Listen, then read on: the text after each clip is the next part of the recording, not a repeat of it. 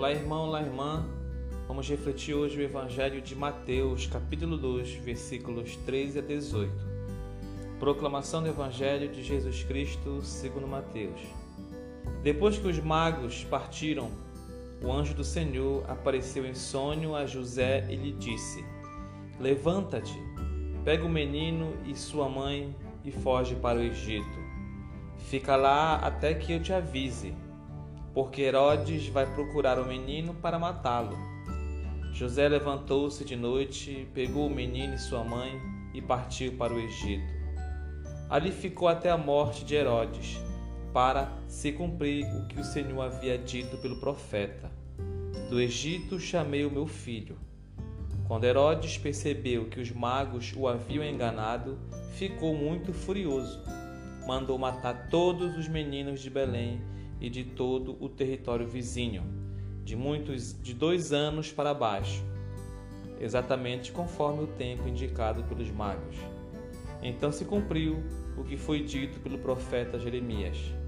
Ouviu-se um grito em Ramá, choro e grande lamento é Raquel que chora seus filhos e não quer ser consolada, porque eles não existem mais. Palavra da salvação.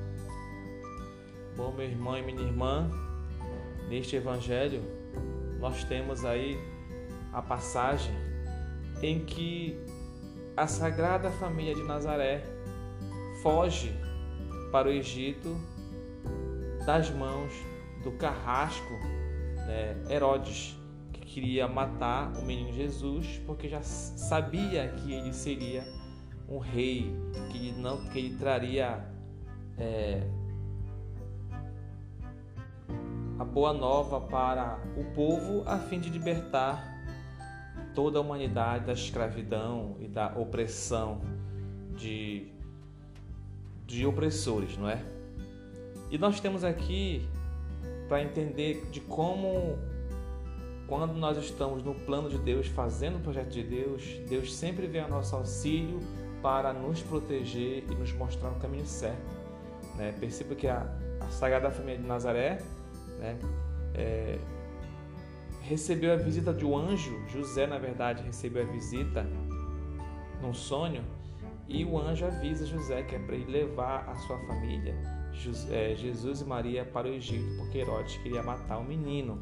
Então perceba que como eles faziam parte do plano de Deus, né? Deus tinha um plano maior, uma outra, um outro fim, e ele veio ao auxílio deles, orientando, mostrando o caminho certo.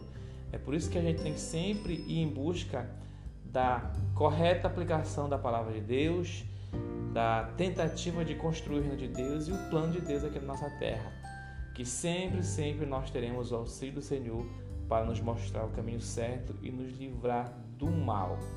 E falando em mal, né, hoje se celebra é, os santos inocentes mártires, né, as crianças que foram mortas pelo Herodes, porque como Herodes foi enganado, não encontrou o menino Jesus em Belém, ele mandou matar todas as crianças abaixo de dois anos de idade, porque não queria que o rei né, reinasse, que Jesus Cristo reinasse.